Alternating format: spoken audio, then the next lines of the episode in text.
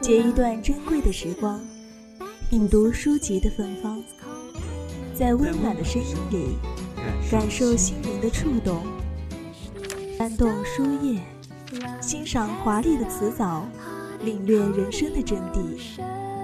三味书屋，三味书屋，聆听有声有声的世界。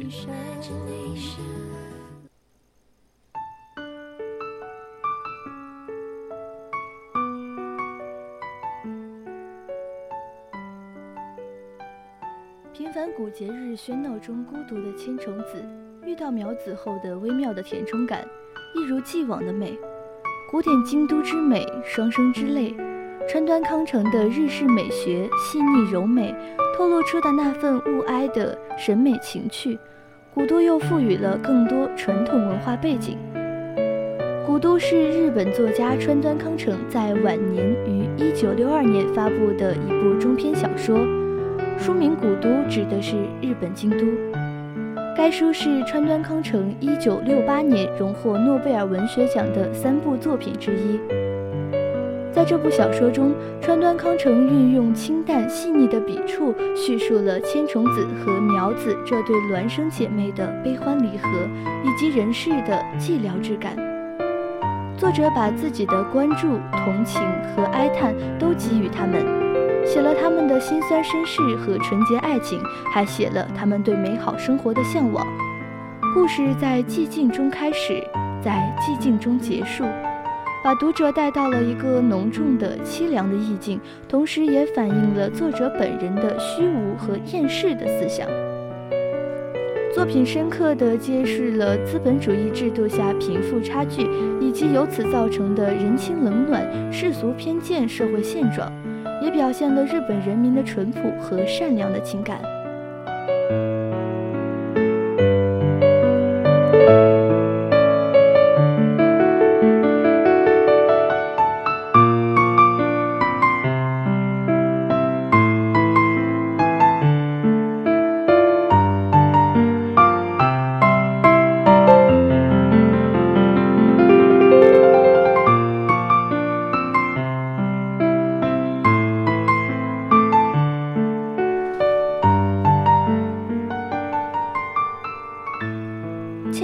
的今天，风流繁华的圣地以它不可侵犯的地位而保存下来，也是能工巧匠技艺精湛的发源地，并且现在以一个旅游城市而为人所爱。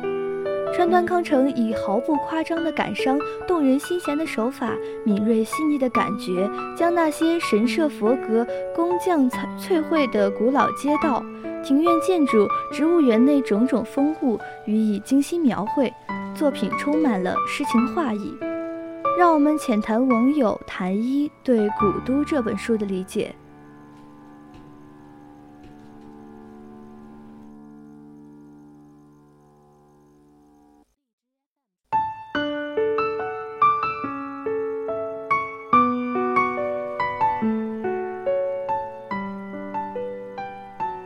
内心深处，古都所带给我的感觉，真的就像是一个古色古香的梦一般甜美、哀婉又迷蒙。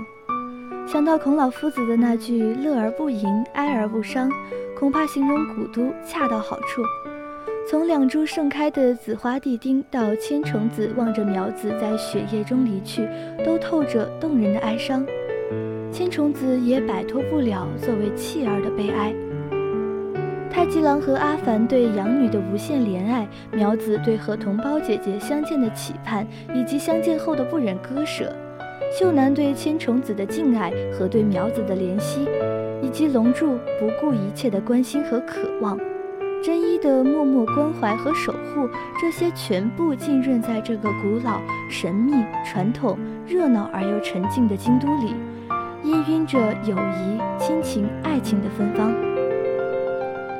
一年中，古都丰富而有特色的传统节日一一来到，古都中的故事也一一进行，似乎没有开始，也没有结束。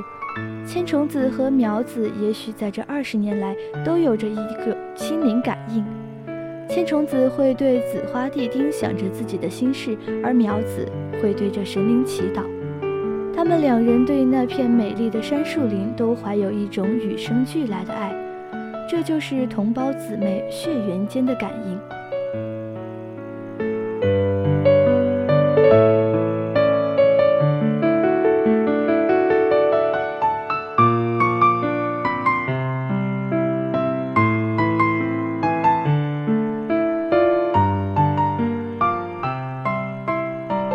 之后，他们重逢了。苗子在北山山林为千重子遮风挡雨。苗子和千重子每一次相遇时的热泪连连，每一次拥抱时的那种来自同胞血液深处的温暖，会充斥在每一个角落。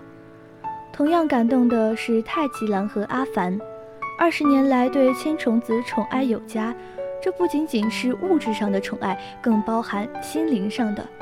宁可告诉千重子他是被他们偷来的孩子，也不愿意承认他是个弃儿，因为他们清楚“弃儿”这个词会在千重子心里造成多大的阴影。甚至对待苗子太郎吉也可以说：“要是那孩子有什么麻烦，就把他带到咱们家来。”这句话让千重子热泪盈眶。这些天来，他的忧虑，他的悲伤，或许会随着这泪水流走。他有这样好的父母，难道不是这人世给他的最大幸福吗？最终，姐妹俩决定承担起那份孤独。这样的结局虽然悲哀，却也会夹杂着幸福的味道。有舍才有得，有散才有聚。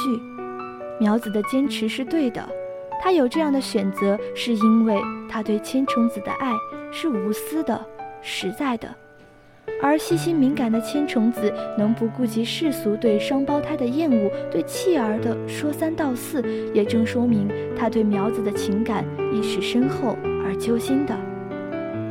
古都中没有很热烈的爱情描写，只是平淡的对白、眼神和画面，就足见两人的默契和甜美。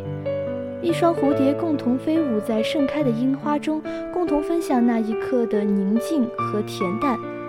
不在乎还可不可以继续向前飞？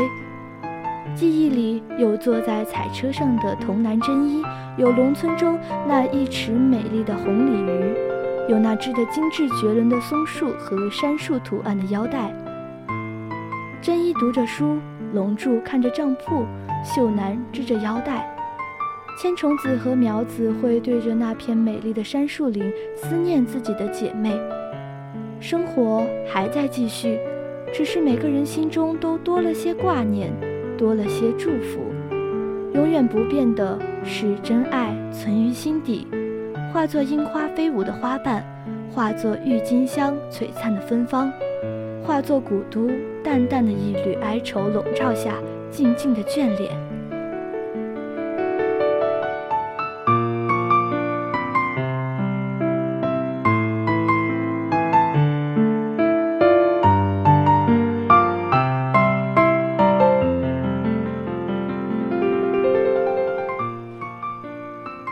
是在喧嚣的都市，还是在静谧的书中，每个人都会有自己对于某件事物深深的眷恋。